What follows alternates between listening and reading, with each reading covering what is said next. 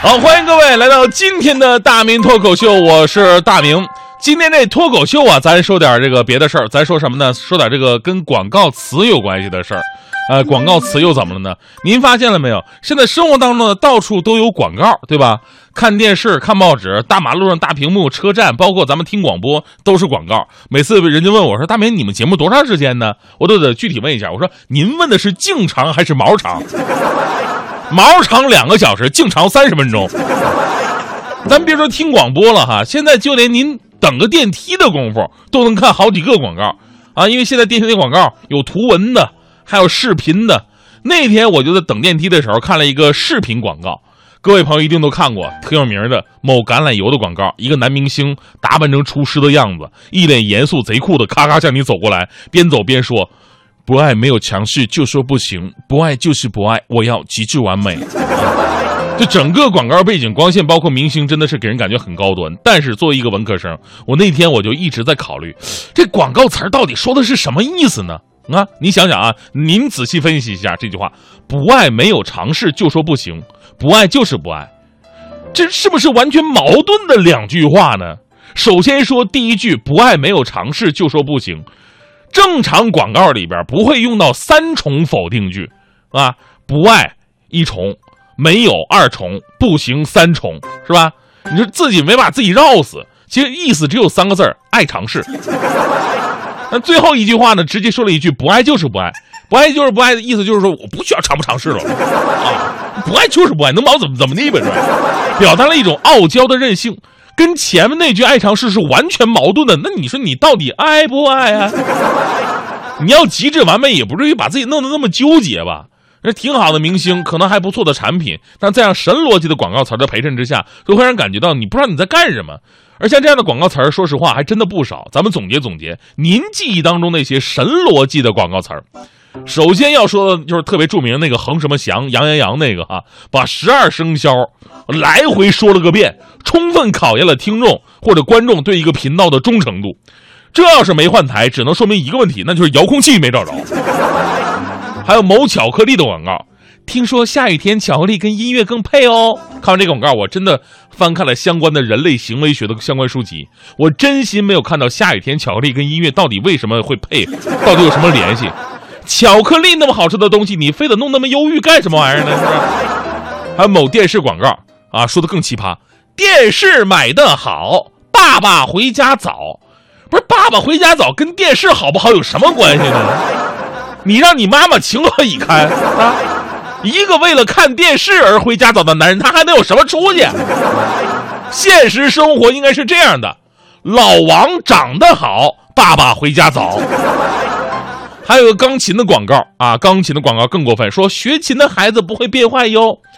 我们说孩子会不会变坏呢？是跟家教环境、跟人生经历有关系的。你跟你学什么没有任何关系。那学过马列主义的，还有个别贪污腐败呢，对不对？学音乐确实可以陶冶情操，这就够了。你要说学琴的孩子不会变坏，那你还记得在西安音乐学院学钢琴最后激情杀人的药家鑫吗？还有某服装品牌的广告词儿也没逻辑啊，自己给自己下套，什么什么之家一年逛两次啊，还记得吗？咱咱们说一般做买卖的吧，都希望你天天光顾，天天来是吧？这个广告词呢，想给商家塑造一个高冷范儿，但是你有没有想过啊？这里边有一个巨大的 bug 呀，一年来两次，很可能是一次来买。一次来退。还有一种广告词呢，属于乱拍胸脯型的啊，比方说某便利店，这店叫什么什么家啊，当时的广告词就是什么什么家就是你的家，那太可笑了。请问我在我们家拿东西还需要付钱吗？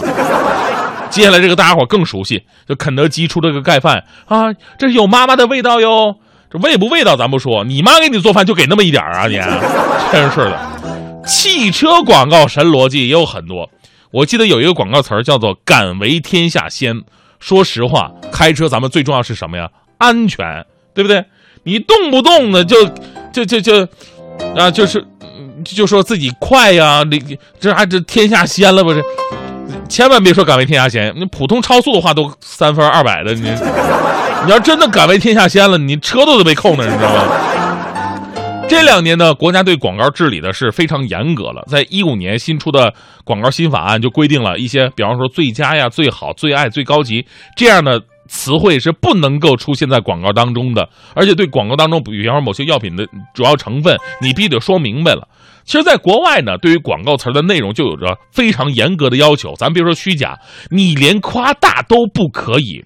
之前最著名的事件就是红牛嘛，红牛在美国的广告语是“红牛给你一双翅膀”，但是有顾客投诉说喝了红牛没长出翅膀来，你涉嫌虚假宣传。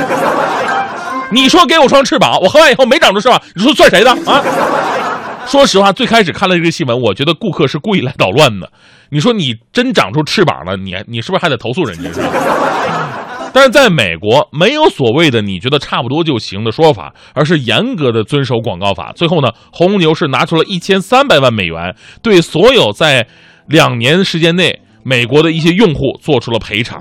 所以我就在想，按照这种处罚标准，估计咱们那些打广告的企业基本上都完蛋了。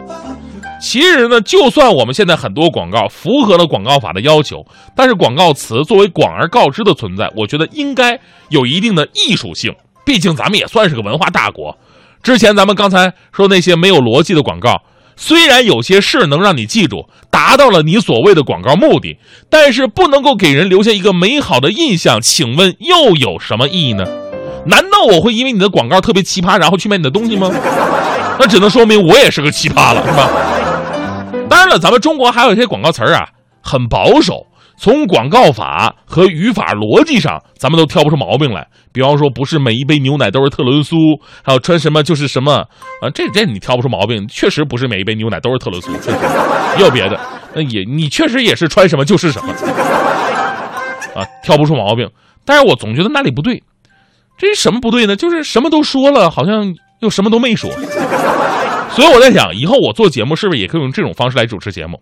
听众朋友，刚刚六十秒过去了，又过了一分钟的时间，欢迎您继续收听由大明为您主持的大明的节目。今天的节目内容就是稍后播出的那些内容啊，这是很特别的，因为不是每一个主持人都叫死大明。